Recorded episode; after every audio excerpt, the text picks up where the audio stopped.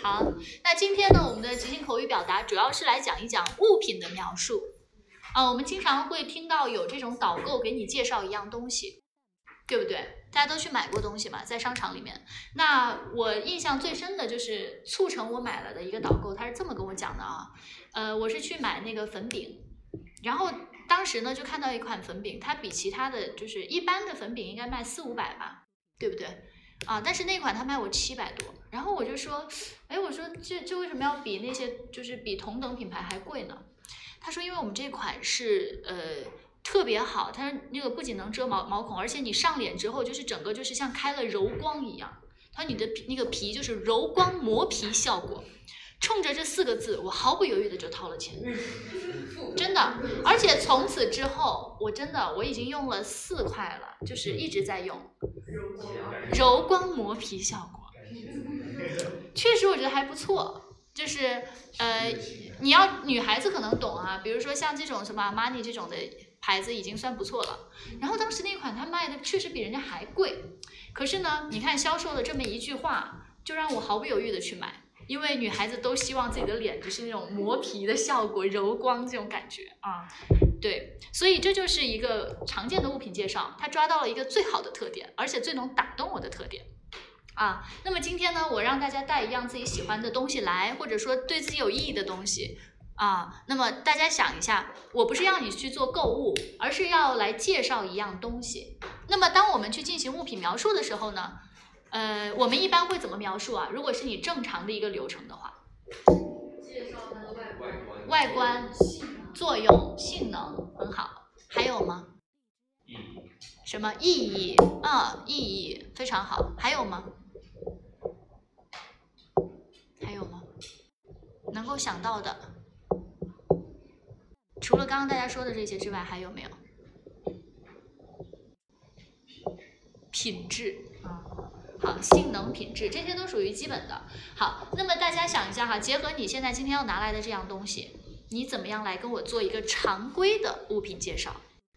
常规的意思就是说，基本上能够把它给介绍清楚，对吧？我能够了解就可以了。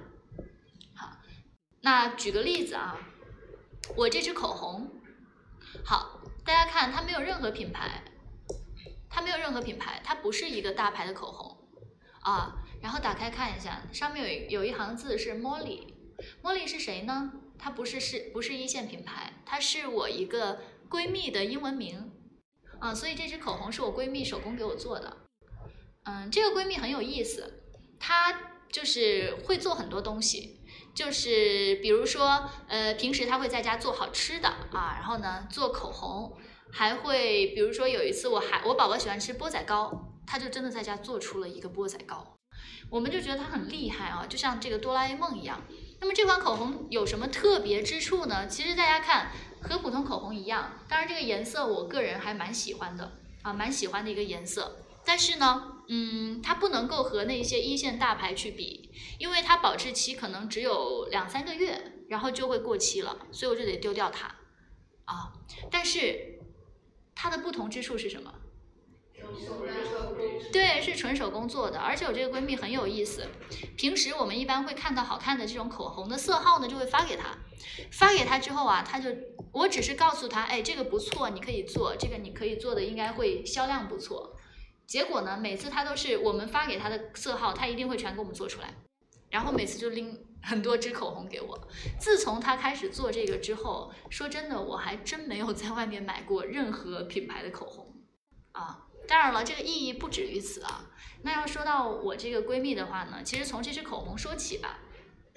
我跟她很小就认识，但是那个时候她在我心目中是女神级别的。我觉得她长得很漂亮，很白。小时候我们一起学舞蹈的时候，我都不敢跟她说话，因为她都是领舞。而我呢，就是那个群舞中的一个，对，啊，当时会觉得她，嗯，各方面都很漂亮。那个时候就心里面很欣赏她，但没跟她讲过话。我那时候小学，我特别自卑，我那时候是一个很自卑的人。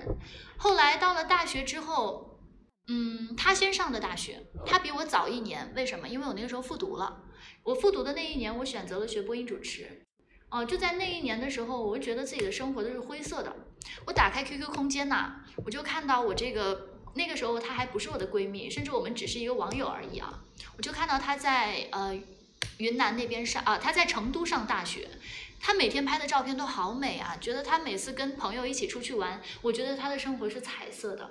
我觉得我生活是灰色的，当时真的感觉我的那个那个那个时代就是灰的，什么都没有。我觉得就是学习，啊，嗯，在那一年之后，当我真正的通过自己的努力也考到一个很好的大学的时候，哎，我开始觉得我可以跟他是一个比较平等的去呃去了解和沟通的时候，我们俩成为了当时的人人网，也就是校内网的好友。我们开始聊聊到后来呢，就约见面，最后我们成为。特别特别好的朋友，我觉得这个过程就是会让我觉得我我有通过努力啊去接近比我优秀的人呢啊，所以这是第一个我想说的。然后第二，他是真正带动我去健身的人，因为你们不知道啊，我生完孩子的时候特别胖，我刚生完孩子的时候一百四十斤，比我比我生之前胖了起码有三分之一个我，你们想想多可怕。啊，然后当时呢，我也不知道该怎么办。后来他先开始健身的，于是呢，他他是第一个拉着我一定要去体验的人。嗯，在这一体验下来，我基本上也坚持了一年多。在这一年多里面，我会觉得，嗯，虽然我不喜欢运动，但是健身这件事情真的让我觉得，一是会让自己变得更好的，哦，二也是让你更懂得去坚持。所以呢，我觉得这都是它带给我的一些潜在的影响。啊，就从一支口红说起，说了这么多，其实呃，最后要总结一句，希望他以后一直给我做口红，谢谢。啊，好，嗯，我刚刚这个说其实是从一个物品说开，说到了很多可能我跟这个物品的主人的一些联系的东西，对吧？所以我这算是借一个物品去说了一些自己的感受，说了我跟我朋友的关系。那么同样的啊。可能你这个物品不一定是有那么多的来历，那么你要怎么样去介绍它？好，又恰巧你这个物品特别好，真的对你很有意义，你又怎么样去介绍它？去年有一个学生，他介绍一个水杯，那个水杯是他男朋友送的，对，然后他就告诉我，这个水杯是我男朋友送的，然后我每次看到这个水杯，我都觉得。嗯，我都好像跟他在一起很近，然后我们一起就约好了，一起要努力，要考一个好的大学，这样子，我觉得也挺有意思的，就是属于你们你们的青春的一些故事。嗯，好，那么接下来呢，请大家先打量一下你眼前的这个物品，好不好？先简单的介绍一下它的呃外形特征，包括它的性能，包括你是从何得到它的，好不好？包括你是从何得到它的？想一下啊，我们待会儿请几个同学来试一下。我要求讲述的状态就是自然的啊，自然的，有交流感的。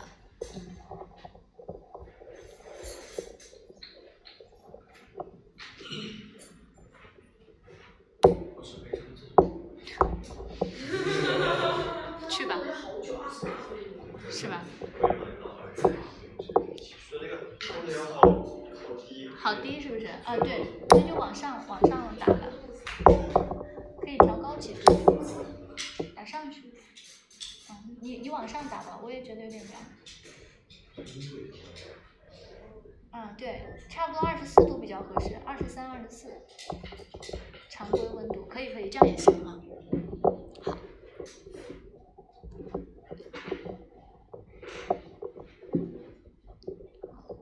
节比较简单啊，所以我们就不预留时间了。我看一下，我先想看谁的东西呢？那个彩色的吧，手链还是什么？手链。OK，好，我们来听一下他介绍啊。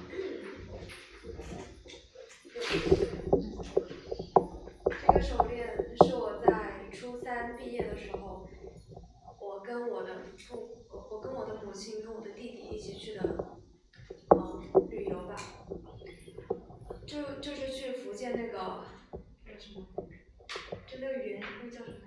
维屋。对，去维屋参观，然后这也只，它只是很普通的一个手链，他们都是他们老奶奶手工做的，然后打了一骡子在那儿，让我看的很有很有意思，因为我觉得很有民族感，我也特别喜欢。我当时就是看众多那些小小事物，我都不入我的法眼，我就看中了这个手，看中了这这一框的手链，我觉得很有意思，也非常好看，然后我就打算，嗯，挑买几个送我的闺蜜之类的，送我朋友，还有我自己。我买，我当我当时买了四个，我两个姐姐一个，两个朋好朋友一个，然后我自己一个，我买了五个。其实，这这对我来说也没有多大的意义，只是嗯，买来当做那个旅游回来的纪念纪念品。然后我一直保留到现在，虽然说对我意义来说不是特别大，但是我走哪我都感觉我都会带着它，就像我来集训一样，我都会来带着他一起。嗯，那你还说它对你意义不大？意义不大的东西这么多年早丢了。不不丢。那你为什么要带着它呢？比较喜欢的，好看。嗯。对呀，所以啊，大概都听懂了，对吧？但是是不是觉得他的语言可以再调整的精炼一点？啊，包括一些，嗯，我们经常说哈，就是你要去表扬一个东西，你要去烘托一个东西的时候，你可以先压一压它。就比如说我，我看着这个东西，大家看，其实它很普通，甚至来说，它的配色都放到现在的审美来说是有点土的。可是不知道为什么，我在那个围楼的第一眼我就看中了它，明白吗？寓意先欲扬先抑嘛，我们先把它给压低，然后再把它给画起来。哎，对对对，好来，我们再来看一个啊，好像手链还有几个，这边都是手链。嗯，这个葫芦你们想听吗？好，那就葫芦吧。来，这个葫芦是我。这个葫芦是我最近买的，因为我以前也有也有一个差不多的，就是用来喝酒的，因为我个人就是比较喜欢喝酒，然后这个上面这个这个太极是我比较喜欢的，因为我从小就被我我爸爸送到那个送到那个私塾里去学这种东西，然后就学一些什么国学啊，还有什么帝王难辨之术什么的。然后就对这种中国的传统文化比较感兴趣，所以，嗯，这个葫芦对我来说就是用来喝酒。现在里面是酒还是水？你喝什么酒啊？真的？天哪，真的？你什么时候喝呢？你在宿舍也会喝吗？喝了一次被抓到了。被抓到了是吧？哈哈。嗯，好，所以如果说我们要找一个点去说它的话，怎么从哪个点说呀？还是从它的这种文化符号去说会比较合适？你觉得呢？因为如果说只是拿它来喝酒的话，可能不好说，确实，而且也不主流。啊，但是如果说通过，因为中国人对福呃就是葫芦，是因为它是谐音是福禄嘛，福气对吧？禄对吧？后禄，所以会觉得这个东西它是很好的。然后你又对这种文化符号的东西本身就很感兴趣，结合小时候的经历，那基本上这个就出来了。对你的这一个内容就可以出来啊，再组织一下语言。好，再来一个。除了手链啊，我不知道你你们这边是什么呀？这什么呀？好，来来，林，好来。是。因为今天我要展示的物品忘记带回来了，我就随便拿了。你本来要展示什么？我一个文具盒。嗯，不讲了，因为它对我没有什么意义。还那还是。那你还是讲文具盒吧。我有一个文具盒，是我三年级跟我一个堂哥去商场里面看到的，也就二十多块钱嘛。当时我想要，他就给我买了。然后那个文具盒陪我度过小学、初中、高中，到现在我都来南昌都带着它，因为它陪伴了我非常多场考试，然后装东西，也陪我经历过非常多的事情。我就在想，二十几块钱的文具盒，为什么可以留在我身边那么久？几千块钱的玉佩，我我一年就丢了。然后它随随着时间越来越长，它还是没有消失。我也不知道为什么一直留在我身边，我就越来越珍惜它。所以无论我去哪上大学还是去哪，我会带上那个文具盒，因为它是除了爸妈陪伴我时间最长的一个东西。好，大家找他的这个讲述的点，能不能找到？如果是放到你们，你们怎么给他去提升升华一下？陪伴，陪伴，对吗？这个就是常说的老物件儿嘛。老物件儿其实，在现在这个时代是越来越少的。我因为我们的东西已经习惯了，就是不好了就换。就像上次我，我真的我是上次我女儿有双鞋刚买来不久，她的那个魔术贴呀就贴不住了。然后当时我第一反应就说啊，那丢了吧，我再去买一双。阿姨说你为什么要丢？我拿到那个补鞋店去修一下就几块钱。哦，我才反应过来，对呀，东西坏了是可以修的。但是对于我们这样的现现代人来说，就会第一反应就东西坏了换，丢换，是吧？所以很多很多时候啊，就不仅是不仅是东西哦，现在很多的关系，以前的人可能关系出现了问题，我会选择去修复。诶，现在我选择很多哟，我就选择那就换呗。是吧？其实是一个道理，因为我们现在的选择真的是很多。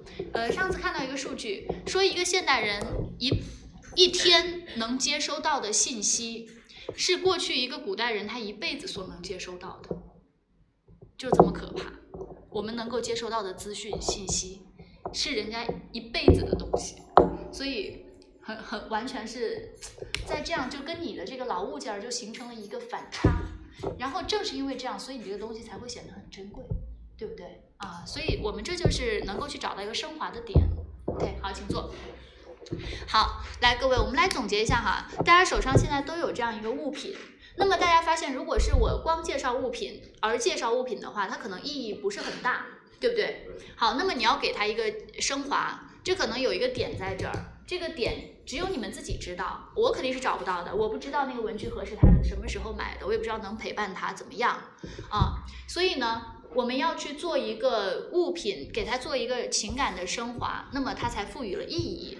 好，这是第一点哈，第一点这是大家都会知道的。那除开这个之外，我就想知道啊，同样介绍一样东西，你们谁能够把它介绍的更好、更清晰？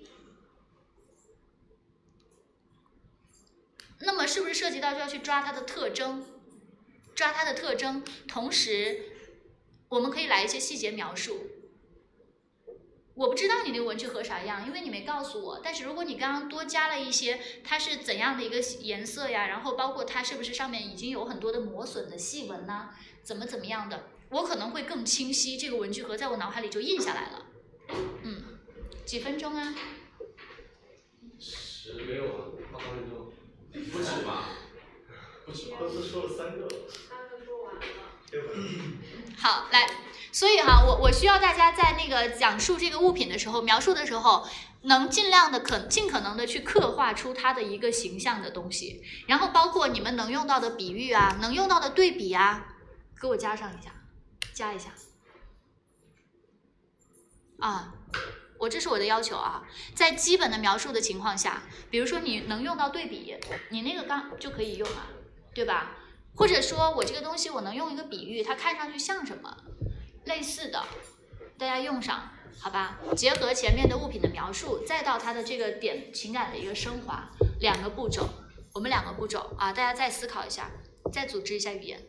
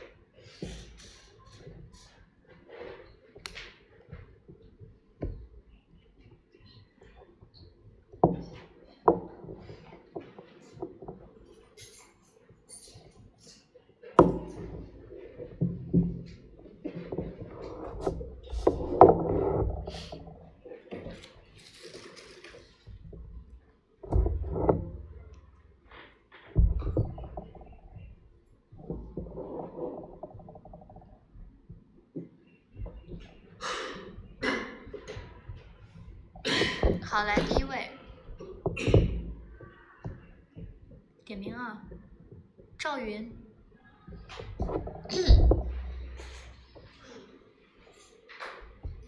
就我的物品很简单，就是一根皮筋。它其实说简单的话，就是市场上两三块钱就可以买到买到。但是我觉得它很有意义，是因为我我买它来是为了送给一个男生，然后但是没有送出去，就是因为还没有还还还不敢送。但是他是我有时候想请假，然后我就因为不想来上课，然后我就当时他戴在我的手上，然后我看一眼，我就想，我就会想这个男生，我说，我如果待在家里的话，这根皮筋就就送不出去了，然后就就是相当于说是起到一个激励我来上课的吧动力，然后对，不知道说什么。嗯，有头吗？有尾巴吗？是不是？啊，嗯，既然刚刚说到这儿哈，就我们刚刚是一个一个要求给大家叠加的。第一个要求还记得，大家记一下啊。第一个要求是需要你去赋予这个物品一个意义，对吧？第二个要求，我是希望你们对这个物品的描述可以尽可能的去细节化、细致、生动的。没有，对吗？你甚至没有告诉我你这个颜色，对吧？我我是看到的，我看到一眼，啊，包括你这个是编织的还是什么样的？编织的。编织的，对吧？粉白相间的。好，这些东西细节是没有告诉我的，所以这个东西在我脑海里没有一个印象。啊，这是第二点。然后第三点，再给大家一个要求，就是我希望你们有一个好的开头。我希望你们有一个好的开头。嗯。比如说，假设我介绍这个口红，我可能我我我以李佳琦开头吧，对吧？我相信大家都知道李佳琦，因为他的那个 Oh my God，买它实在是在今年太火了。也正是因为这样，很多女生对于口红进入了一个认识的新高度。大家不断的在找自己的热门的色号啊，在找适合自己的颜色，是不是会拔干？那么今天呢，我要给你说的就是我手上的这支口红，明白吗？我需要有一个。能够去吸引别人的开头，那么我的开头找到的就是今年的一个热点，李佳琦作为热点去讲。那同样，你你也应该有自己的开头。你那个男生是什么？你暗恋的是吧？是。那是什么？明恋。啊，明恋，追就是也也没追，但大家都知道。对。他算是吗？对呀，所以我觉得它也应该有个开头，对吧？啊，好，这一个要求哈，完善一下。好，来再来一个物品，我挑啊。嗯，无尽。嗯，这就是一根很普通很普通。来停，开头呢？开头。啊，我们先要有开头哈，我们来看一下完不完整。嗯。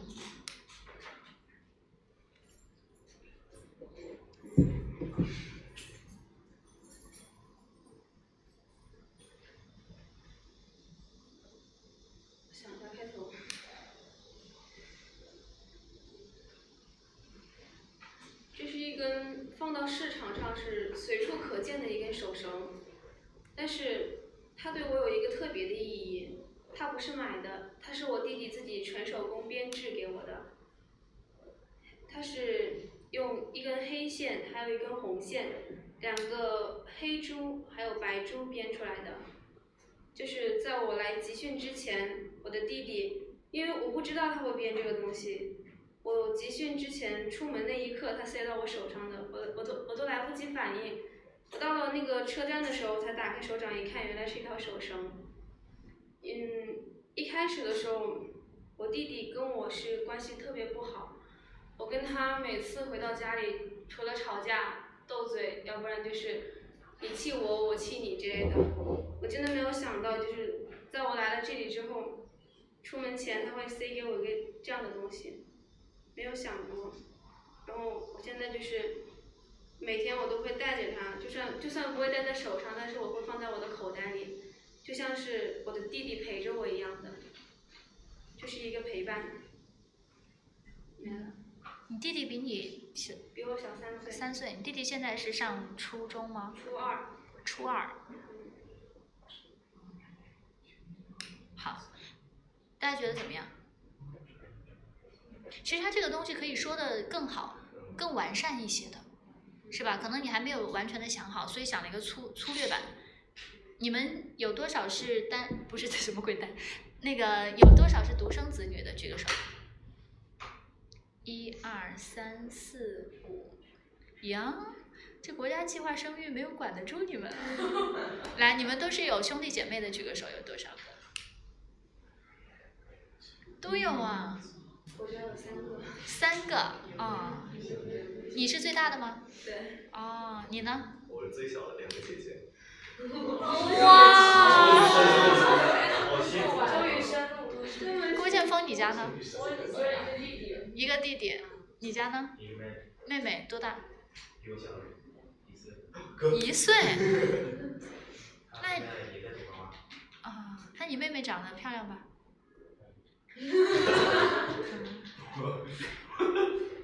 你呢？弟弟多大？也是初二。也是初二。啊，一个姐姐，刚大学毕业。刚大学毕业。一个弟弟。弟弟。小三岁，初二。啊，你呢？一个弟弟小五岁，呃，下呃下下学期初一。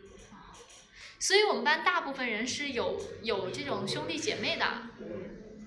啊，我也有啊，我也有。我有个弟弟比我小三岁。初二。不是初二。留了留了留了六年级。呃，比我小三岁，也都已经都已经生孩子了，好神奇哈！因为在我印象中，他就是一个小男孩的感觉。所以一般来说，你那既然你是有这个弟弟的亲弟弟的，那么你这份感情就很好说，对吧？同样，其实我们也会采取，其实他刚刚已经在用的一个方式就是欲扬先抑。我先说，我弟真的就跟我关系挺不好的，其实我真的没有想到他会私偷偷的去为我编一根这样的手绳。我真的没有想到。对啊。对啊，确实很难得。不过可能你弟弟是给他女朋友编，顺带给你编了一条。啊，开个玩笑啊，开个玩笑啊。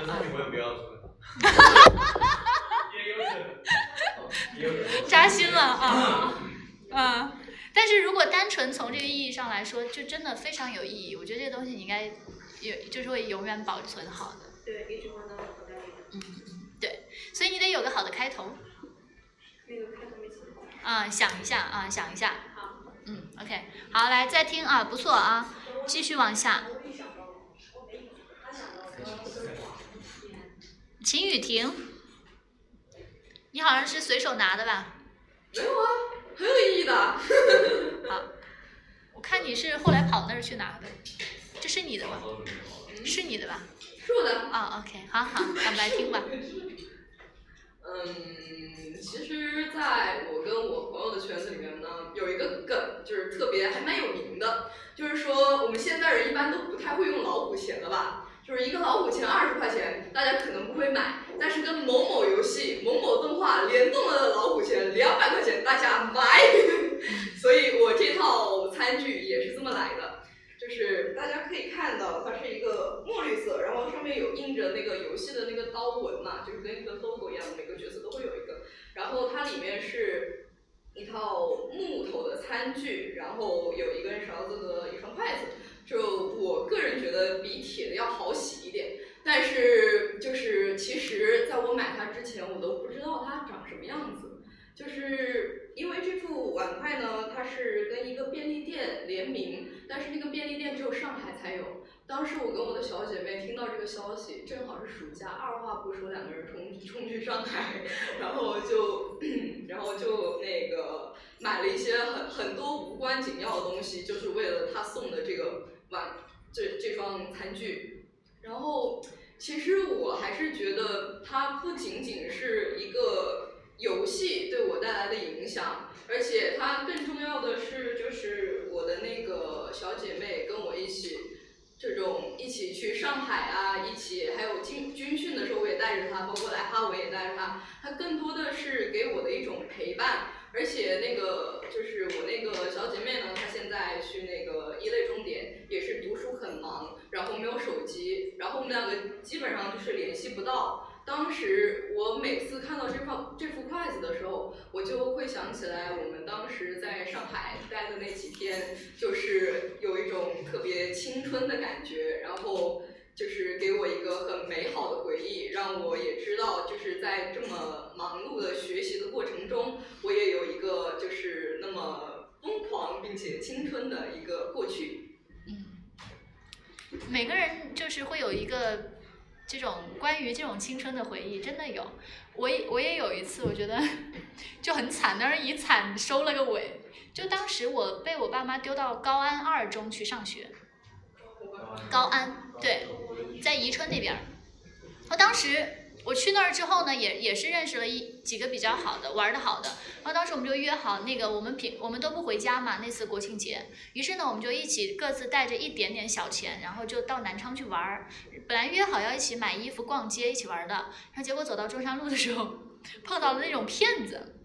就说哎呀，小美女，你们皮肤真好看呢，怎么怎么样，真漂亮哎。那个上去，我们这有个免费的呃那个什么检皮肤检测，我带你去检测。然后我们三个人就傻乎乎的进去了。进去之后呢，就被他们安排到不同的房间，就完全切断联系了。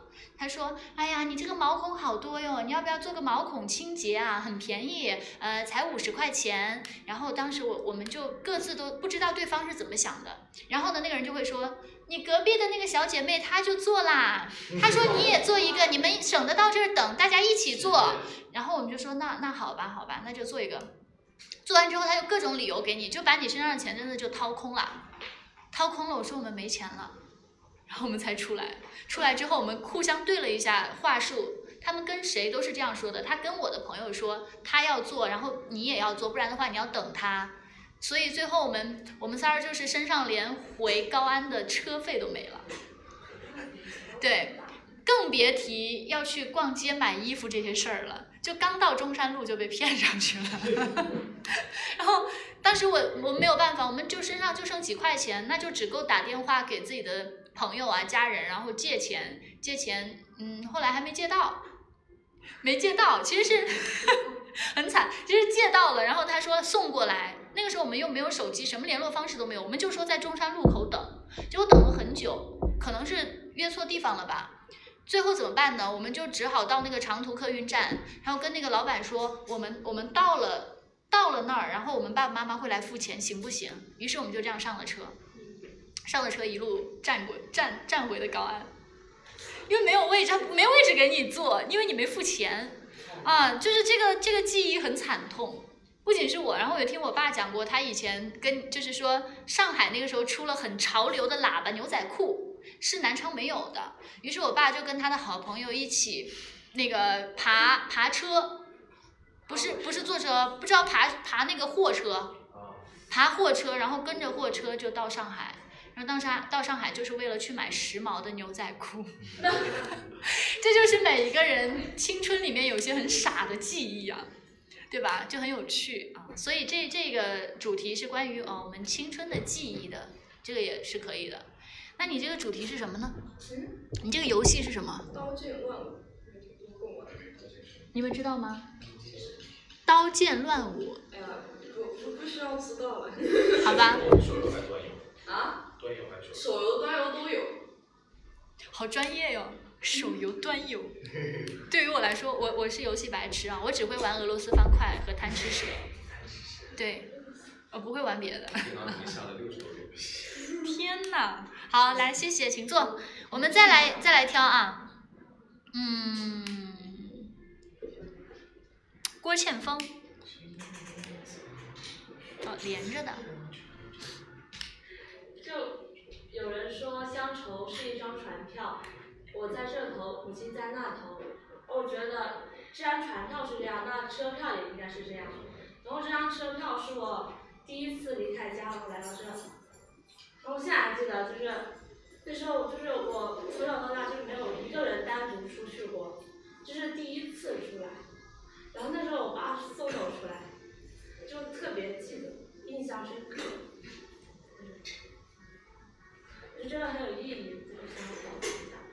是我第一次自己一个人出来。好，我觉得你要哭了。其实大家发现这个这个主题蛮好，但是有没有展开呢？还没展开，对吧？其实你就这个主题，我不管你是展开亲情的也好，还是说关于自己一个人的成长的历程也好，你得有一个展开的点在后面。啊，好，想一下啊，要展开说，没有展开。嗯，好，来，下一位，蒋伟林。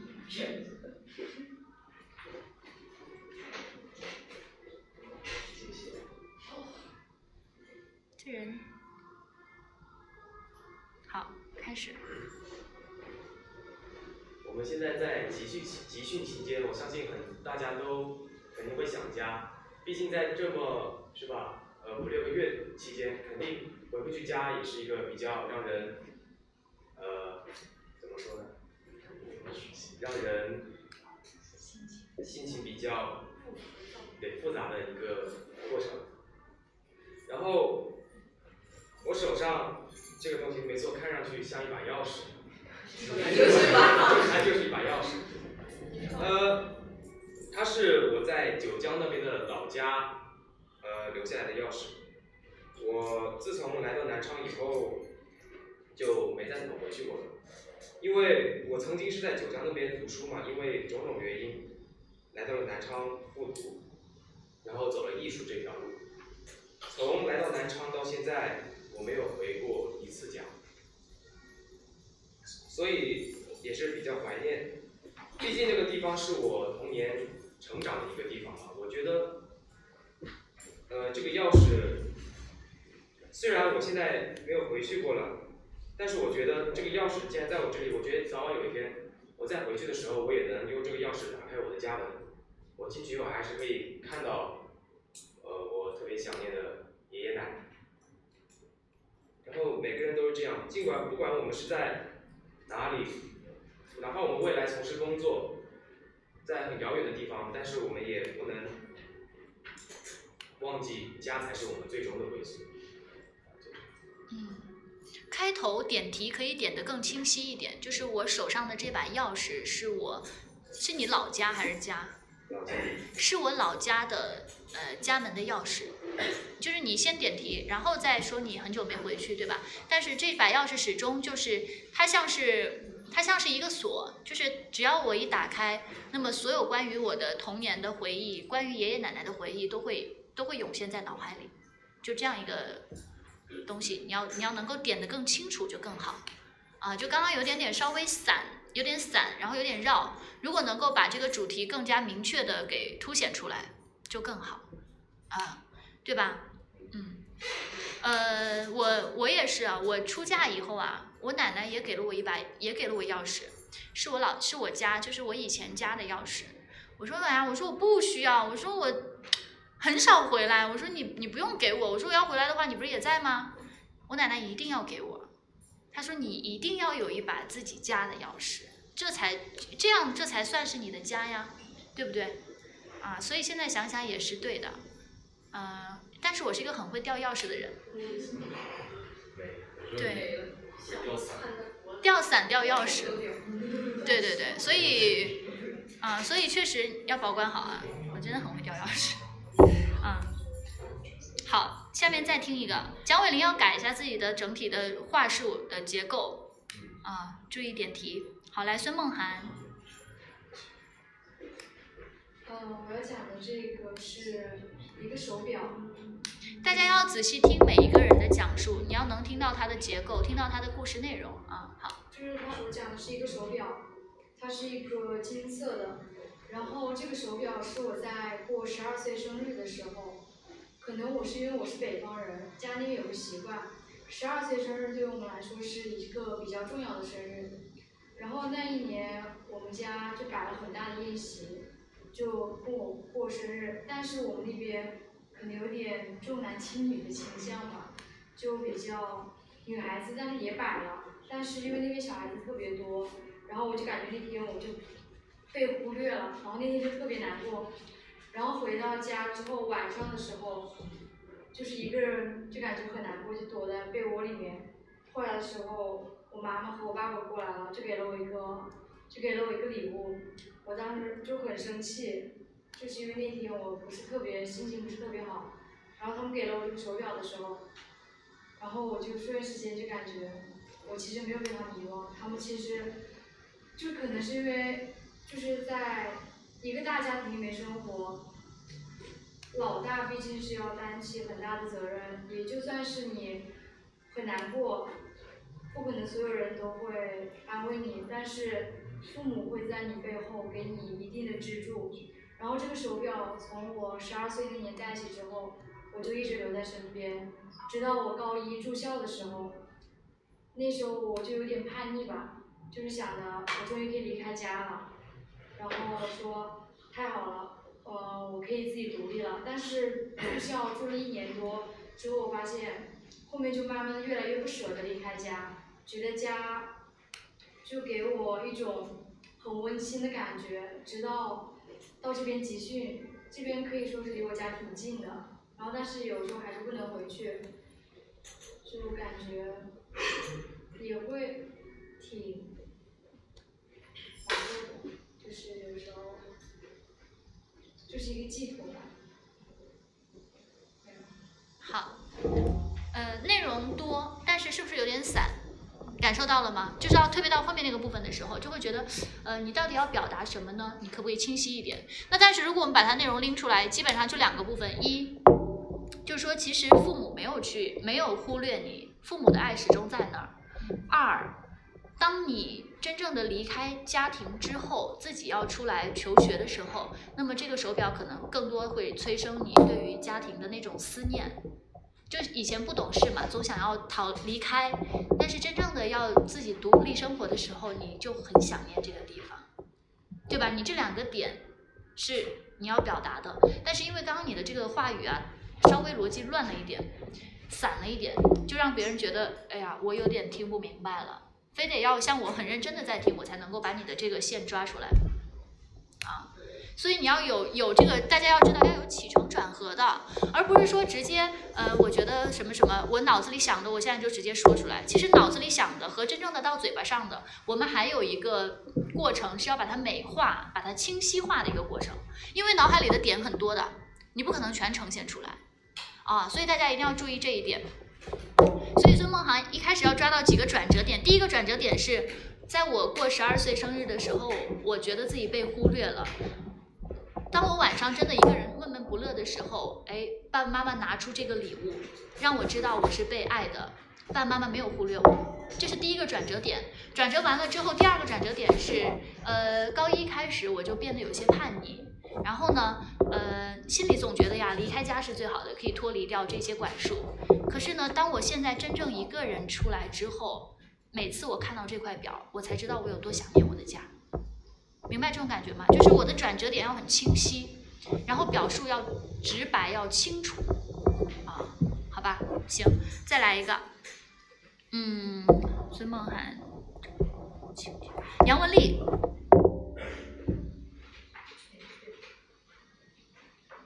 就是我手上是一个比普通的头绳还要普通的头绳，就是怎么说呢？普通头绳它是一整个的圆，它是一个能拆开的。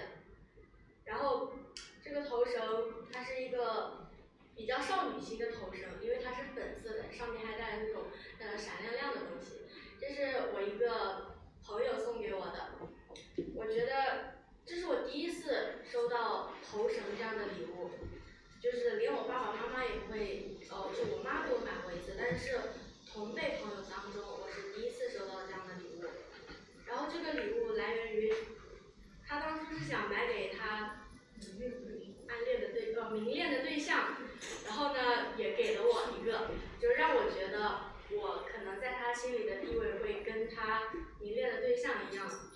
比较重要一点。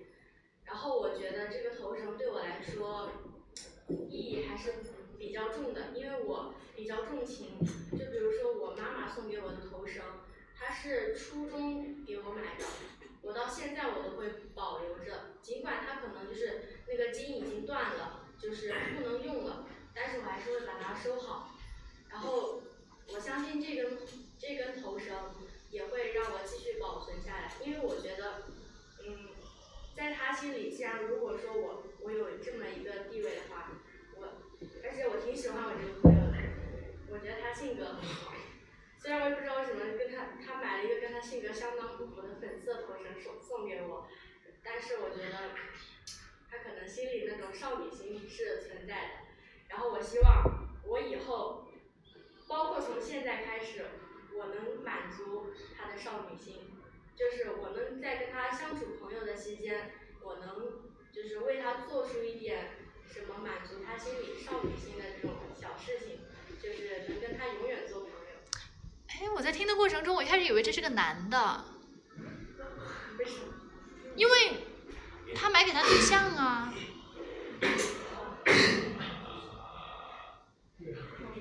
啊，你没发现跟这个很像吗？原来你们就是俩。但是我我我我我跟你讲一下，我刚刚听的时候有点懵，就是我一开始以为是有一个男的，他要给他女朋友送这样一个粉色的绳，也给你送了一根。我心里想，妈呀，这个渣男，是吧？是不是？如果说实话，如果你站在那个女朋友的角度想，你给我送，然后你还给你的女性朋友也送一根一样的，跟我说我们心目中地位一样，这就是渣男。结果后来我听着听着，什么保护他的少女心，哦，就才知道是个女的。没想到这一点，就没想到可能会让听的人觉得是个男的。你们觉得？我一开始真的以为是男的，因为他送给对象的这个粉红色的头巾。我一个女的送给一个男的粉色的。对啊，就觉得。看不懂了，我有点看不懂，我老了啊。是。真的，就像我那个时候在在实验中学，在秦雨婷他们班，我真的是我觉得我看不懂了。后来我都跟我都跟妞笑聊天，我说真看不懂。我说我说现在的我说现在的零零后是什么情况？就是你会觉得他们俩行为比较亲密嘛，然后就觉得他们肯定是一对，结果去了解的话，他俩根本就不是。然后包括你看那个万宇轩啊，和他女朋友。张晨曦坐在一起的时候，旁边还有个男生，对吗？他跟那个男生关系也很好，也很亲密，所以我当时有种完全不懂，是不是你们就是你们零零后对于这种男女之间的肢体的接触是比较开放的，是吧？你看金玉婷有的时候你也把老师把脚啪就放到那个李正辉的腿上，我当时也以为他们俩是。然后你们俩好像也不是，不是肯定不是。对呀，所以啊，你说我看得懂吗？我一个老人家，我真的太难了，啊，太难了，完全不知道是什么情况。嗯，好，你要表达的这个主题是关于友情的，但是我会觉得，嗯，也是有点乱，你这根线也不清晰。你可以把前面的他是怎么送的，然后什么什么的，我们可以压缩。只是可以告诉他，你有这样一个闺蜜，然后呢，她自己，呃，在送给她喜欢的人一样东西的时候呢，同时也送给了你一样，因为呢，她想让你知道，你们你在她心目中的位置永远都不会变的，对吧？所以这根头绳对我来说特别的重要。而至于什么你你有什么重情义啊，你妈妈送给你的头绳怎么怎么都不会都不会丢什么什么，其实这些无关紧要，因为你要把你这根主线明晰出来。懂这意思吗？好，那么说完，呃，他说了这个地位不会变，其实你也想说，你是怎么怎么样，你会如何对待他，知道吧？这就是一个关于友情的故事，所以可以把一些无关紧要的东西丢开，大家明白吗？啊，好，要过滤掉一些内容，才会凸显你要表达的内容。嗯，你刚刚说到满足少女心的这个事情啊，我也，我真的以前就被满足过一个。就是真的，我那个朋友就很很懂，我也是一个女闺蜜哦。我大学的时候，我生日，她那天派人送了五束这么大的花，我寝室摆不下，摆到门口，摆到寝室门口。然后人家说你们开花店了吗？但是当时我收到花的第一感受，因为我当时很穷嘛，穷学生，我马上打电话给那个师傅，我说师傅花回收吗？我真的是打了，因为我心想五束这么大的花，我怎么的给他回个几百块钱回来吧？他说不回收，不回收。然后没办法，就在我们寝室摆在那儿，摆在那儿嘛，很没意义。然后呢，就给室友们室友们拍照，而室友们拍完之后，可能隔壁室友也拍一个。就沦为了我们的拍照工具。当时我心里面好难受，我就觉得五束花，然后只能摆几天就没了。但说实话，确实是满足了一个女生对于这种生日的感受，你知道吗？然后呢，这个花送来之后没多久，哎，我又收到了他送给我的另外一个礼物。他送给我就是一套那种化妆品礼盒，那个时候是迪奥的。那个时候你知道我还是在用什么？我那个时候是用 ZA 那种日系品牌的时候啊，他送我一套迪奥的那个，哇！然后当时好开心。后来后来隔，然后我们我们隔壁班的人就问我们室友，他说邓源最近是什么情况？然后我们室友就给我吹了个牛。啊，他说你不知道啊，他最近有一个人在追他，就给我吹了个牛，然后然后可能就是嗯，就大家，哎，这如果是如果是真的，哎，觉得还挺好的吧，挺浪漫的吧，但实际上并不是，是我一个姐妹送给我的。啊，杨文丽以后知道怎么做了吗？开个玩笑，嗯，我真的觉得其实女生之间的友情，嗯，怎么说呢？我那个我那个姐姐，后来我跟她也失去联系了，我现在都失去联系了。大家听故事听到开头都是很很好的。我那个姐姐确实，她有段时间她确实是挺有钱的，嗯，她在南京开厂，她在南京开厂，然后她特别的能干。她高二的时候就辍学了。我们是初中在南昌一起住宿，就南昌那个时候我们在二十四中，就是住在一起，我们住隔壁床。我那个时候初中很害怕，我刚我也是刚刚我五年级到南昌来嘛，我初一刚刚入学，然后睡的时候我很怕鬼的，然后他就跟我带我就我跟我一起睡，他对我特别好。后来他高二辍学之后呢，我们我们一直是书信联系。我们那时候没有你们这样的什么微信呐，什么什么的，我们都是写信的。他那个时候告诉我，他高一的时候他回了回了安逸，回了安逸之后呢，然后他找了一个男朋友，很像周杰伦，然后还给我寄了一张他们的大头贴，然后我们之间就会互相聊嘛。嗯，后来突然高二他就告诉我他辍学了，嗯，再后来他就告诉我他。他和一个他爸爸开饭店，然后他就和他们饭店的一个厨师好上了，但是他爸爸死活不同意，就类似这样的，就我们之间有些这样的来往，然后又给我寄了张大头贴，是他和现任男朋友的，然后当时我们就一直这样来往，后来呃我上大学之后就断了联系，突然有一天我就接到了他的电话。他说啊，我终于找到你啦，怎么怎么样？然后他说我我那个九月份生日哈，我你把你的身份证报来，我给你买好机票，啪就给我什么东西都订好了。他说你什么都不要给我买。其实那个时候我还很担心呢，因为我那个时候生活费很低，你知道吗？我那个时候我爸才给我一千五一个月，在广州一线城市生活，一千五。我的朋友就是我们那个时候最起码我都问了，人家从江西来的，人家生活费是三千多，我一千五。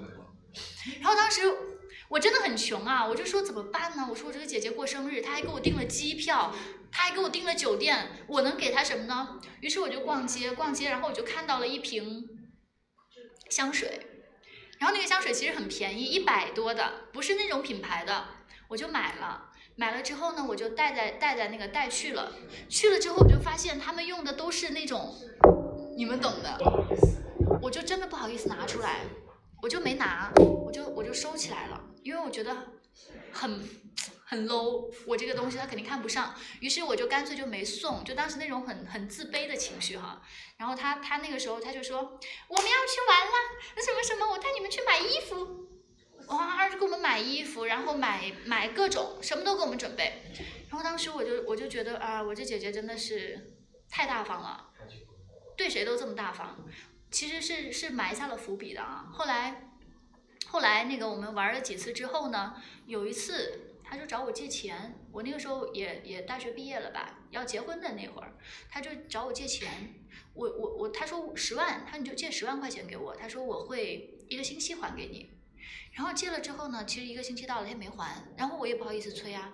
后来嗯，反正过了挺久，他也把钱还给我了。这事儿先过了，过完之后有一次，他突然又打电话，特别着急。他说：“妹妹，你你赶快转五万块钱给我。”他说：“我现在在那个在那个海关的，在海关。”他说：“你你赶快转钱给我，很急着要用。”然后我就赶紧转了嘛。转完之后呢，那一次我就接到了一个另外一起玩的朋友电话，他说他说最近他有没有找你借钱呐？我说有，他说你你不要再借给他了，我说为什么？他说他因为他现在去澳门赌博，他说你借再多钱都没有用的。然后后来他说我他叫我给他借了五十万，就是那个朋友嘛，比如说是你哦，邓鑫，他叫邓鑫给他借了五十万高利贷，说一周内还，结果没还上，高利贷直接上门找邓鑫砸他们家的场子，就是他姐姐当时当时邓鑫的姐姐还还怀孕呢，气得流产了，就这事儿就很闹得很大嘛。然后他说你你千万不要去借钱了，怎么怎么样。然后那一次之后，他刚跟我打完电话，就很巧，没过几天，我那个姐姐找我借钱，要我给她借五十万，我说我没有五十万，然后他说要不你找高利贷借吧，一样的方法，所以当时我说不行，我说我不能这么做，我就拒绝了他。那一次之后，他特别可能也很生气吧，他觉得我这个朋友靠不住，因为如果是他的话，他一定会给别人借，你要知道他是一个这样的人，但是我我不是那样的呀，我就觉得。别人一，别人跟我打过招呼了；二，确实，你要知道去澳门赌博的人，对吧？几个亿的身价也是要赌掉的吧，对吧？很正常啊。所以当时我就拒绝了他，他就没跟我联系过了。没跟我联系之后没多久，就就是他那个南京的厂关掉了。后来我们就查嘛，他在网上一连串的官司，全都是找他催催债的。反正他就是因为一，他是认识错了一个男人，那个男的带他去赌。完了就赌到现在，现在哦，我们真的很想找他。我每一年都会问别人他在哪儿。我有时候老做梦梦见他，然后嗯，后来有个人跟我讲，他说他现在已经改了名字了，因为他自己的名字不能用了。他现在改了名字，在杭州，说在杭州给别人就是做微整这一块的东西吧。反正过得肯定不会说特别好，但是以他的能力来说，他肯定不会过差的。但是我们找不到他。他再他再也不回来，就是再也不会出现了。他南京的房子全部被应该被抵押掉了，厂也没了，然后车也没了，什么都没了。就是所以大家听，就是你会发现哦，有一些东西真的不能太高调的。有的时候就是你说他人好吗？他人真的特别好，特别仗义。你有什么事情，他一定是第一时间。那个我结婚的时候，他儿子给我当花童。他就说，他说，因为我我我老公和他，我们都是初中同学，他就跟我老公讲，你要是敢对我妹妹不好，他我就我就跟你没完。他你我大不了我养他，他都是这样放话的，就是他是一个很豪爽的人，但是最后也是因为太太粗心了吧，反正就是被被那个男的骗了，那个男的一定是一个职业的这种马仔，就专门带人去澳门赌的，他抽成的。哇就是，所以我现在也找不到他了。但是我经常会梦见他。我上次梦见他，梦见他说他过得很好，真的梦见他说他过得很好。就是这这个人在我生命中，从初一我们认识到他到我结婚后他消失，就这么多年，很神奇吧？但是怎么说呢？也许在他看来，我真的是很不讲义气的一个人。因为我没给他借钱，但是出于我自己来说，如果我是真的很有能力去给你，我觉得这还好说。但确实那个时候我也刚开始出来工作，我我自己也什么都没有的情况下，我是没有办法去给你这样做的。因为我万一一旦我找你，我给了你借了这个高利贷，对吧？万一高利贷来找我呢？那整个的就我的家庭生活会被严重干扰，所以我没有敢这么做啊。没有啊，现在法院就各种到处有人起诉。